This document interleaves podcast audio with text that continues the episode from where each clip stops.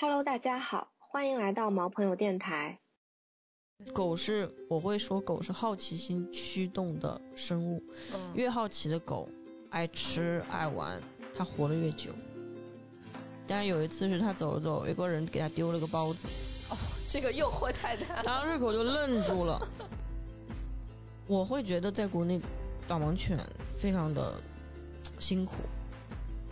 你就天天被宠着，你当宠物好呀，每个月有人给你钱，但是你要在家里乖乖听话哦。旅游没有的，在家里面，然后待二十四个小时，你给你一块尿布，你去尿尿就好了。然后到点就给你每餐都是一样的食物给到你去吃。然后你想在家里玩呢，就挨揍。你怎么活？你觉得很快乐吗？因为有人宠我。我当我看到狗冲出去找人的时候，找到人，然后汪汪汪在那边叫，然后呢啊，然后大家就会欢呼啊，就会摸它，就会夸它好棒的时候，你会看到这只狗它该有的样子。好，来啦。Hello，大家好，这是我们的第一期节目，非常感谢你能够点进来收听。我是查查，目前是两猫一狗的饲主。Hello，大家好，我是六只脚的尚小欢啊，目前从事的工作是犬行为调整训练师。嗯，我们这档节目聚焦于宠物领域，包括科学饲养、行为训练、人宠关系，还有各类猫猫狗狗相关的公共话题的探讨。欢迎对猫猫狗狗相关的一切事情感兴趣的朋友们订阅收听。那第一期节目，我们想从一个不算很新的社会事件为线索，来聊一聊工作犬。嗯，这个引发我们想要讨论呃这个议题的事件呢，就是前段时间闹得沸沸扬扬的杭州野生动物园的瞒报事件。啊、我想先简单回顾一下这个事件。今年五月初，杭州野生动物园有三只金钱豹外逃，在追捕的过程中，有一个流传很广的视频，是几只疑似搜救犬的烈性犬对一只小豹子发起攻击。那这段视频呢，也引起了关于搜救犬的争议。小尚老师呢，参与了一些关于搜救犬的工作。今天我们想以这个话题为切入点，来请小尚老师给我们详细讲讲这个视频里的犬类搜救有什么问题，以及搜救犬到底是怎么工作的。好的，呃，其实当时看这个视频的时候，我也是挺傻眼的，嗯、尤其是用到了搜救犬这样的词汇，啊、因为我本身的话，其实搜救犬这一块的训练不是我的本职工作，可以说是兴趣爱好、业余的一个事情。然后我自己有一只德国牧羊犬，啊、叫原来三点水的原，其实是他在从事搜救犬的工作，我就是他的那个保镖吧。本身我自己也是非常。有兴趣对这一部分，那我想要还是先讲一下，就是我为什么会做这件事的前提吧。因为我们的狗狗，包括我自己的一些啊、课程的话，也会涉及到让大家去学习一些搜救犬相关的内容，然后参加一些国际上的搜救犬的一些考核。那么这里的话呢，就有一个非常非常重要的一点，就是搜救犬它这样具备一个非常重要的特点，就是它一定要有一很好的社会化，第二性格稳定，第三它得对人类有非常大的热爱的感情，然后第四就是它不会被别的动物所吸引，然后打扰它的工作。那么，所以我们再来回到说这个视频，就一个问题就是。他们的搜索对象是不可能是野生动物的，搜索野生动物这个叫做猎犬啊，打猎的猎，而不是搜救犬。所谓的搜救就是搜索和救助，那么它不可能去伤害搜索的对象。所以说啊，我不知道大家有没有知道，之前像是在欧洲的有一个国犬，就是是一只圣伯纳犬，然后它当时就是。那个参与呃雪山救援的时候被被救者用枪打死了。那么实际上这种情况在搜救犬的领域是很常见的，因为搜救犬找到被救人的时候，它需要在那边守护，然后有的报警的方式是吠叫，让他的训练员知道我在这里，有的报警方式是这只狗会回去找训练员，再把训练员带回来，也有的方式是他带着定位器，然后在那里守护着，等着救援人员的到来。那么在这个过程中，因为人被困了时候，他可能会非常的恐惧，然后看到一只大狗在旁边，那么啊，尤其是像欧洲，可能很多人出去打猎，他就会有猎枪，那他就可能会发起这样子的一个 攻击。那么，作为对搜救犬来说，即使这个人很害怕，对你大喊大叫，甚至动手打你、伤害你，你也需要寸步不离的守候在他的旁边，等待救援人员的到来。这是要有一生呃一份很深的感情以及他的责任。所以，那么我们再回到视频的这个情况来看的话，就不符合，因为这些狗看起来是有呃攻击性的啊。那么我不确定它对人是否有攻击性，但是它对被救者就不可能存在我要救你的这样的想法，而是一个捕猎的一个行为啊，所以我觉得就是没有很合理的去说明这个我到底这个犬种是要做什么的。那他们作为猎犬的话，是做这样的行为，大家就很正常啊，就很正常。所以我觉得这个问题。让人傻眼的地方就是，好像让公众感觉到，哦天呐，搜救犬居然这么凶猛，那这个是非常错误的一个呃一个观点，对。我感觉搜救犬为人类付出了好多呀，就是不知道培养搜救犬的这些是有特定的犬种吗？因为我看视频里面它是杜高和比特嘛，像这种犬是不是其实本来就不适合？嗯，其实实际上呢，从呃，工作犬的角度来说，有一些工作犬它是一定要有特定的品种以及血系的，比如像导盲犬，它会有呃就是标准的。然后，但是搜救犬这一块的话，其实从目前的话呢，就是呃我比较了解的，然后我们也会参与的一些。一个组织，它在呃欧洲啊，然后它是属于世界犬业联盟的，就是 FCI 的。然后它的话呢，实际上是以一个啊全民培养的一种情况，就是老百姓也可以带着自己的狗啊去考它这个搜救犬的这个考试，然后通过了比较高级别的考试之后，还可以代表自己的国家参加世界犬联盟的世界杯比赛，就是搜救犬的比赛。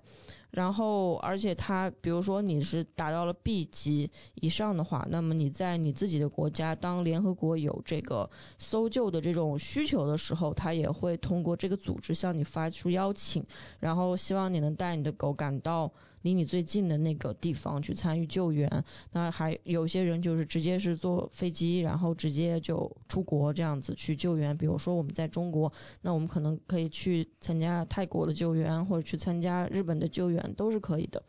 那么它这种形式的话，其实就是一个非常好的形式。但是其实有很多的呃搜救犬都是普，它的一面是搜救犬，而一面就是普通的宠物犬而已，所以它。会有上班的时候，也会有休息的时候。对犬种其实没有什么太大的要求，有很大的狗，然后也有吉娃娃，也有。但是呢，呃，现实点来说，你让一个吉娃娃上废墟的话，它有可能会受伤，嗯，然后它有可能会骨折呀，或者它的体力会不支，因为搜救犬会需要在非常大的面积的区域去进行搜索的，所以它的体力可能会无法承受。啊，有些高度，比如像柯基，呃，我们也见过，就是它要爬上那个废墟，就是蛮困难的。那所以其实在这里来说的话，可能相对呃中大型犬，运动能力比较强的，比如说毛发，你要是像那种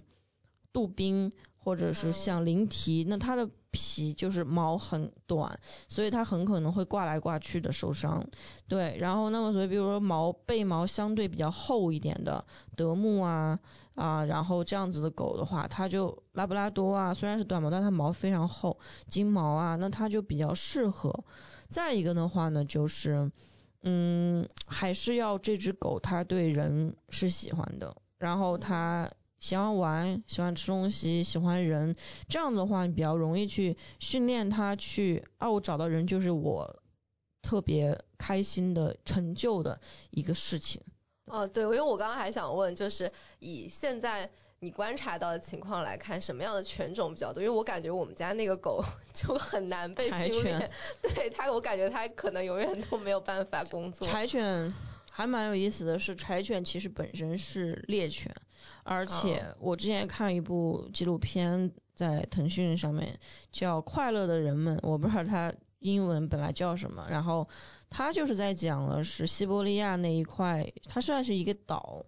呃，冬天的时间很漫长，但是他们那里的人都是以猎那个紫貂嗯为生，然后这个貂皮就是可以卖去做衣服啊什么的。然后那边的紫貂的话是冬天的时候长得比较肥，然后猎人会带着猎犬住在那个就是山里面的小屋子里，就不是自己的家，然后就是雪很厚的那种，嗯，每天他们就会出去去抓紫貂。那这些狗。就是柴犬，它就是一模一样的柴犬，但是比我们现在看到体型要大一点。哦，对，它所有形态什么都非常像。然后他们在打猎的时候，就是很勇敢。然后他找到猎物之后，然后去去咬住，然后把这只猎物给甩一下，然后死掉之后，他会把这个猎物叼到。主人的旁边丢给他，然后告诉他我打到这个东西了。但是听，但是看起来其实我们也觉得，哎，好像也不错啊，比我们家柴犬听话多了，是吧？有这种感觉吗？会的，因为我觉得我们家的狗叼完之后也不会给我，对，自己玩。对，实际上其实这样子的狗狗的话，它我们会认为它的服从性会差一点，是因为它对外的动力非常的强，而且它需要自我一点。哦，对，猎犬都要自己对，对，它需要勇敢，勇敢和自我其实是一个统一的性格特点。对，它跟服从性其实是有有一点对，所以像所以像金毛拉布拉多这样的犬种，因为这拉布拉多和金毛是全世界最受欢迎的犬种嘛。嗯。然后，那么它的特点就是它服从性很高，它很听话，然后很容易训练，但是它的勇敢的部分会。感觉像会少一点，但是其实它们作为食回猎犬就很有特点，它们不猎杀，但是他会把东西给你叼回来，所以他也很爱玩啊，他也就是他们的动力是很强的，但是可能猎杀这个部分就几乎为零。嗯，明白。对，就我感觉区别有一点像是像柴犬这种狗，它对世界和其他东西更感兴趣一些，但是就是它的问题就在于它对人不够感兴趣，所以它没有办法去做这个搜救。嗯，因为我感觉我狗跟我追鸟啊什么的还挺有积极性的。对，所以其实最难挑战比较大的其实是像我自己的那只。德牧的情况，就是他们的捕猎动力其实也蛮强的，就是他们从小就会对猫什么的非常的感兴趣，然后他们又非常的爱玩，因为他们是天生的工作犬。德牧的话是二战的时候，希特勒为了二战专就是东德牧羊犬是专门为了这个去培养的一个犬种，所以他的爸爸妈妈、爷爷奶奶全都是工作犬，在德国的那个护卫犬，所以像他性格本身里面带着非常多的是。呃，冲动防御，防御的部分非常多，但是它对主人非常的忠诚和依赖，这个是肯定的，因为工作就像你，我们怎么去形容这样的狗？就是它就是军人，就军人是什么样，它就是什么样，就是呃很勇敢，但是呃很忠诚，忠诚对，但是你如果没有办法跟它建立。很好的关系或者可控，它就会变得很防御。那我训练它做搜救这一块的原因也是，其实也是这样。其实我我参到这个领域的话，完全是因为我这只狗，我才进入这个领域的。因为它本身之前就小的时候对人防御性很高，陌生人就是如果晚上它看陌生人突然出现的时候，它会可能会叫，会吠叫。这个是护卫犬的一个比较大的。容易出现的问题，就每只狗其实都有它容易出现的问题。嗯。那只要有土壤，它就会成长起来的问题。嗯嗯。对，然后所以到当时我觉得这个事情不太行。然后呢，我就因为我知道它本身的基因就是做工作犬的，所以我就有有在想过做什么呢？是做护卫呢，还是做什么呢？我决定是搜救，就是因为它会锻炼这只狗对人的爱的那个部分。下一个问题，其实我就是很想问，就是搜救犬它是怎么样被培养起来的？其实我觉得宠物犬很适合去训练做搜救犬的一个很大的原因，就是因为宠物犬天生对人有很多机会去产生爱，因为它是嗯被各种人，比如家里可能有爸爸妈妈、姐姐、哥哥，还有爷爷奶奶，包括邻居阿姨什么的，就是大家。虽然说现在有的时候说好像有很多人不喜欢狗，但是其实还是有很多人喜欢嘛，就哎这个狗很可爱，然后家里人愿意喂它吃东西。其实相较来说，像真正的从小就被冠上说它是个工作犬来说，家庭犬更容易去做这件事情，对人的喜哦欢。就像导盲犬，它在两岁之前不是也会进入寄养家庭吗？哦，这样子啊。对，就是因为它哦需要充分的去感受这个社会，哦，所以很多工作犬都是应该是对应该是这样。嗯对，包括你像助疗犬这种，就是哦辅助疗愈的啊，这种嗯陪伴犬这种。嗯其实这样子的狗狗都应该是有充分的生活经验的。如果它是一个长时间在一个基地，然后出来就是训练，我们可以我们会认为这样子的狗狗呃不够能被信任。为什么？因为他很多东西没见过，嗯，因为他不够认识这个世界。就跟你经历特别丰富之后，你再去做一件事情的时候，你不会受到很容易受到其他事情的诱惑。但这里面有风险，风险就是有可能家庭犬它有很多坏习惯，嗯因为它受到的诱惑也更多一点，嗯啊、然后它它成长起来的时候，它可能有些问题就比较有问题，所以在做搜救训练的时候，我们不仅仅是说从专业的角度上我们怎么做，我觉得这个方法其实不困难，就让他去学会一个技能，其实是不困难的。嗯嗯最困难的是，就比如我们现在在做训练的时候，我们会发现有些狗，它出去搜索的时候，它离不开主人，它往前走五步，它就回头看主人。哦然后，那这就是一个很大的问题，因为你要勇敢的冲出去，然后找东西。但是这个对狗来说其实很难，因为它冲出去之后，它发现人没了，我还敢不敢去执行这个任务？我还敢不敢停留在那里？包括有一些，比如边牧，它找到人的时候，它会很畏畏畏缩缩的。我就说那个视频看起来 就是勾着脑袋，然后塌着背，然后在那边那样看这样看。为什么？因为他发现这有一个人躺在那里，嗯，他不知道我该怎么样。所以我们现在非常重要的就是让这些狗狗跟陌生人去建立、嗯啊，找到这个人，这个人会奖励我。嗯，前期是我们都不让主人再去奖励了，就是一定是要被找到的人去奖励它，让这个狗就觉得。啊，我找到它了，就是最好的事情，就是最美好的事情。所以其实对他们来说，最重要的训练就是让他觉得这是一个非常快乐的游戏。嗯，哪怕他真的是上了地震灾害现场，到处都是死人和受伤的人，他也觉得我现在就是在完成一个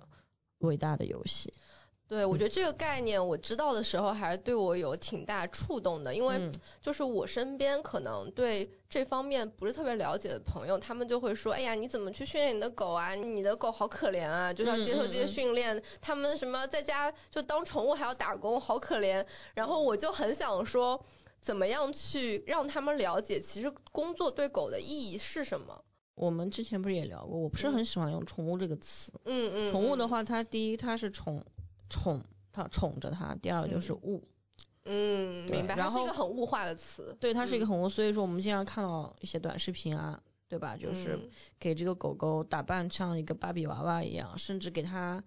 呃染毛啊、染色，然后呢穿着不同每天穿不同的衣服，抱着它出去逛街呀、甚至有人带狗去 KTV 唱歌。我我是感觉你不如养一个洋娃娃好了，就是你买一个洋娃娃好了。首先呢，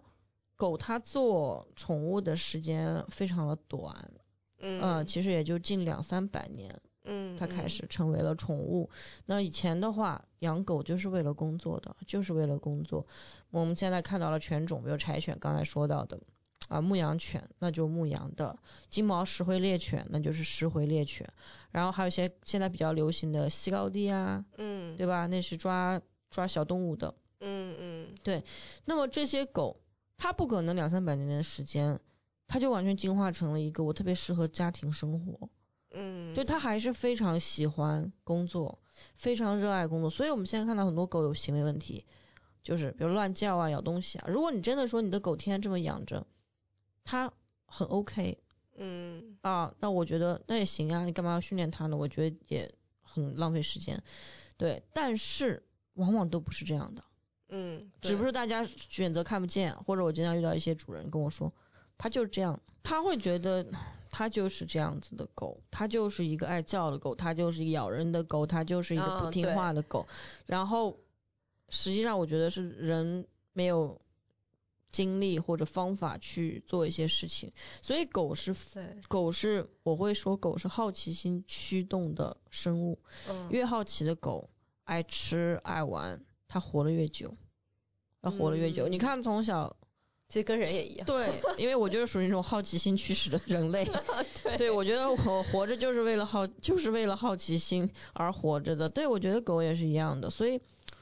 它其实狗和人非常相似。你如果真的换个角度来说，嗯，你就天天被宠着，你当宠物好呀，对吧？我每个月有人给你钱，但是你就要在家里乖乖听话哦。旅游没有的，在家里面，然后待二十四个小时，你给你一块尿布，你去尿尿就好了。然后到点就给你每餐都是一样的食物给到你去吃。然后你想在家里玩呢，比如说我想，那我们看书或者我们看电视打游戏，就像狗去撕东西啊。去捡东西吃啊，翻东西啊，好，然后你就挨揍。所以你看电视，电视就啪给你关掉。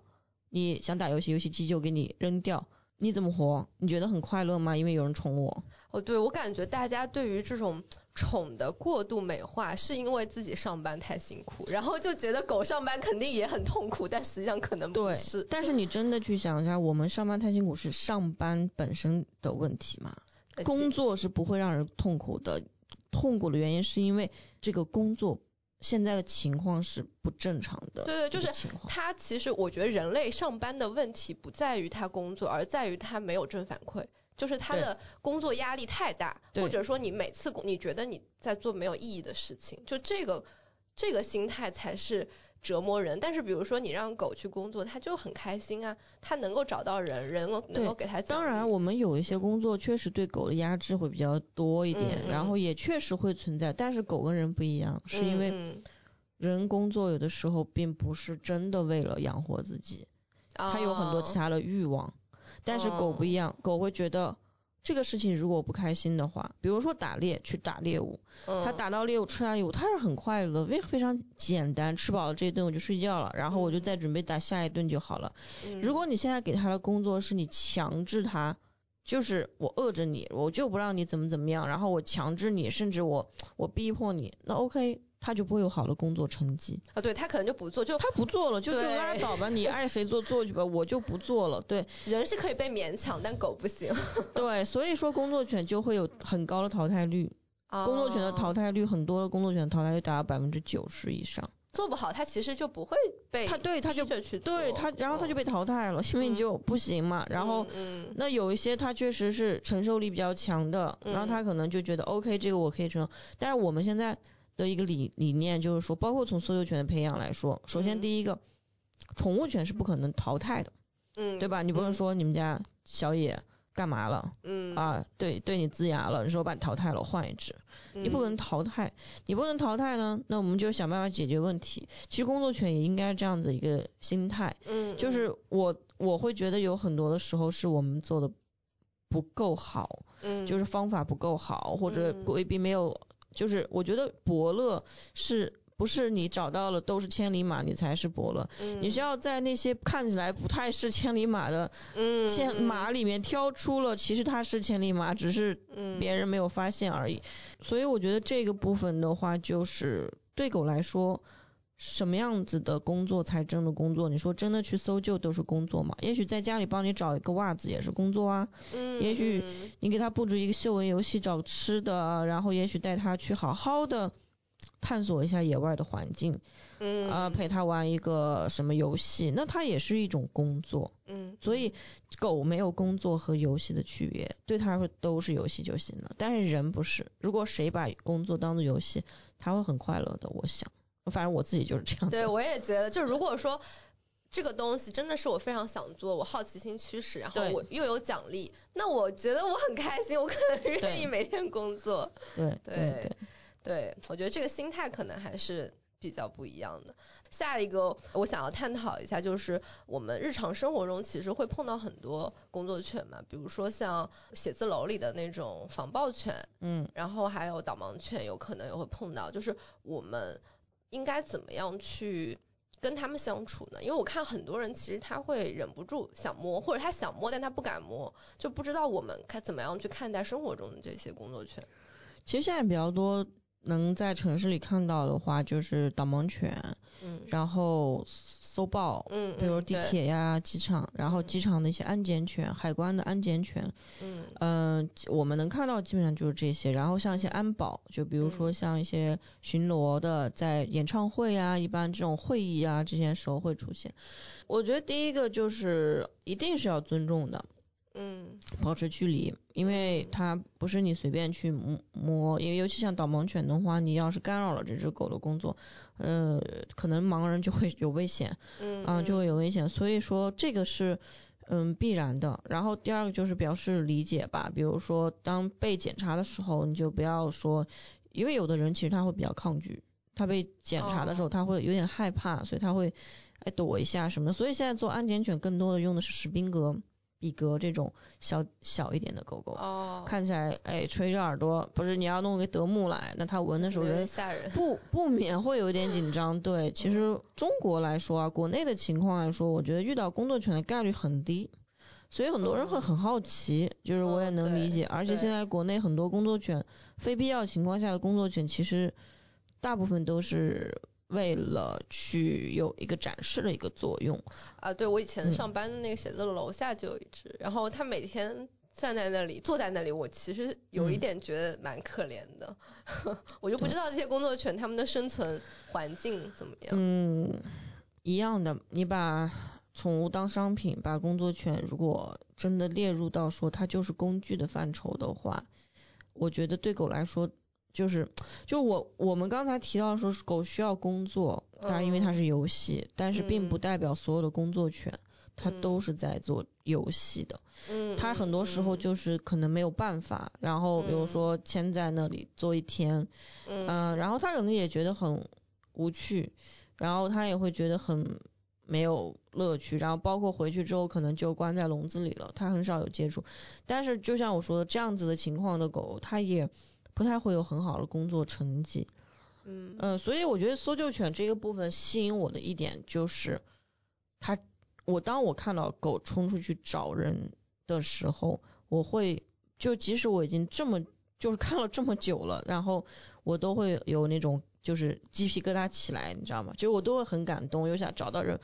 然后汪汪汪在那边叫，然后呢啊，然后大家就会欢呼啊，就会摸它，就会夸它好棒的时候，你会看到这只狗它该有的样子，嗯，就是不是服从，而是释放。对。对，就是天性得到满足的那种感觉。对。对，然后嗯，之前其实也有一个事件，就是导盲犬，当时不是有一个新闻嘛，就是嗯。那个有导盲犬的那个、嗯那个阿姨嗯的狗被欺负，就是我不知道我们应该怎么样去看待他们的处境。我觉得那个新闻就是我自己本身认识几个导盲犬的主人，嗯嗯，然后也有有几只狗狗也是蛮熟悉的，嗯，我自己是觉得导盲犬在国内的情况是很多地方是不适合的，真的不嗯适合去。为什么呢？原因呢，第一就是说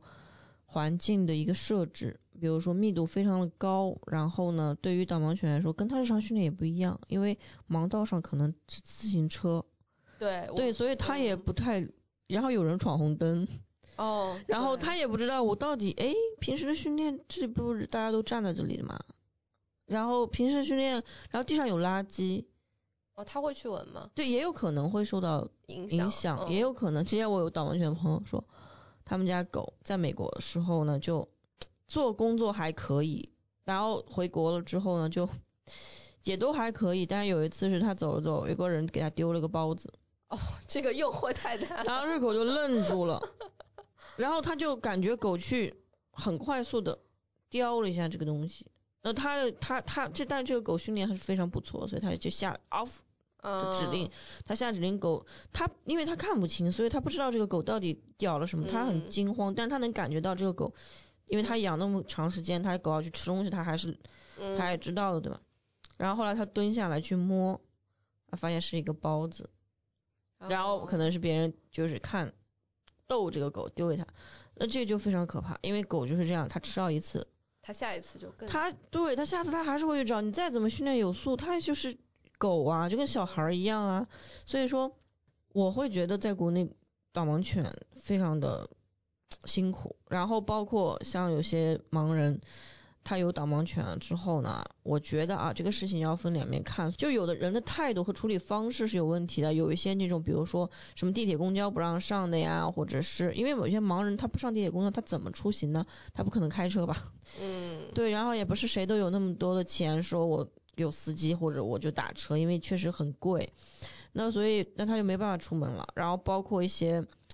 呃一些日常正常该去的地方让去，但是像有的情况是，我是觉得说我们没必要。就比如说像去超市买东西，实际上工作人员会带你去的，会会带你去选购。那么狗狗在外面待着。其实我觉得也也不错，对，也不错。那么如果一定要带进去的话，那么尤其是有一些生鲜食物嘛，有可能狗它好奇，它也去闻一下，它没有任何的恶意，但是可能别人就觉得有点受不了。哦，对，就是可能其他的人会对它不对或不理解或者不尊重。所以我自己的感受就是，大的来说就是一定还是要考虑到别人的感受，考虑别人的感受。我倒不是说，我觉得我很我在意的是别人的感受，其实我觉得他会反馈给我的狗。哦，对对对，就很敏感。对，比如说我带我的狗出去，然后我没牵绳子，啊，现在没牵绳子已经是犯法了啊，所以，比如说啊，这是一个比如说，比如说我没牵绳子，然后我的狗去闻了一个人的腿，它可能就是嗯，你是谁啊？我来闻闻你呀，然后别人就哎呀，都会踢它，可能踢它一脚。好，这个问题。到底是这个人的问题，责任还是你的责任，还是狗的责任？在我看起来，就是你的责任。对，我觉得主人的责任比较大。对，就是你的责任。对，所以说，我觉得不管是宠物犬还是工作犬，其实这个东西是一致的，一致的，就是，嗯，我们还是要考虑这个狗是否适合在这样的一个环境去进行工作。嗯嗯嗯，好呀，那。就关于工作犬，其实我们也聊的差不多了嘛。就我感觉我们聊下来，我自己的一个感受就是，确实是需要他们的狗生，可能是需要一些活动，来让他们有一些成就感和就快乐。然后我自己，因为我现在在上你们的这个嗅闻课嘛，嗯，就我感觉啊，我的狗虽然不是很适合，就是 训练的非常辛苦，但是我自己是很明显。狗还好吧？哎，我我可能我比较辛苦，我的狗不是很辛苦。我我自己是明显感受到我跟小野的连接是有加深的，嗯，加深了一些，对。所以我觉得这个过程就是就是工作犬训练的过程是培养它对人的兴趣，这一点我我是比较能够 get 到的。嗯，我觉得人培养人的跟人的兴趣还有一点就是跟主人的连接嘛。嗯，嗅闻的话，我觉得后面的话，我们会再有机会聊到人口关系的时候，嗯嗯，那么我会去，我会主要其实会去提到关于嗅闻，就是带狗去做嗅闻游戏、嗅闻训练的这个事情，因为我觉得它真的是会很好的让狗感觉到，哦，我们是一伙的，嗯，我们是朋友，我们是就是一个 partner 的一个关系，我觉得这个非常重要，嗯，所以再一个就是嗅闻对于狗来说是。呃，有一个实验啊，美国实验九六几年的实验，我当时看到这实验的时间的时候，我还挺惊讶的，就是因为我觉得那个时候我爸还没出生，他们就做了这个 实验，对，然后他就是在实验，在一个狗身上贴了一些那种可以传输脑电波的嗯啊东西，然后呢，就给它在一个房间里布置了一些呃气味。就是食物藏了一些食物，然后就发现他在找这个食物的时候，尤其是快找到的时候，他好兴奋，他好快乐，就是他负责兴奋的那一部快乐的那一部分的脑电波非常活跃，但他找到吃的过程就开始下降。哦，就很有趣。他吃完他再找下一块的时候，他又开始活跃。所以对于狗来说，用鼻子去找东西是最快乐的事情。嗯那么找吃的啊，找东西啊，找猎物啊，都是一样的。那么所以说，我觉得这也是回到我为什么很喜欢搜救犬，因为我觉得它符合狗快乐的原因。嗯，它的训练过程其实是很符合天性的。他们很开心，对他们很开心。嗯然后很多主人说我的狗我不让它去找吃的，那这样或者让它捡食，那我就会说你太天真了吧，毕竟这个东西它已经一辈子，就是它几个世纪它都是是这样子过来的，你就不让他捡，他就不捡不捡了嘛，所以他就会偷偷着捡，然后捡了吞下去。你还不如给他安排，让他去工作，也许他累了，他还真的就满足到，他就不捡了呢。哦，这个嗯思路，对我觉得这思路很有借鉴意义。嗯，对，好，那我们今天关于工作犬的差不多就聊到这里。谢谢大家能够收听我们第一期节目，我们未来可能还会探讨更多的话题。那我们今天节目就到这里，大家拜拜。嗯，拜拜。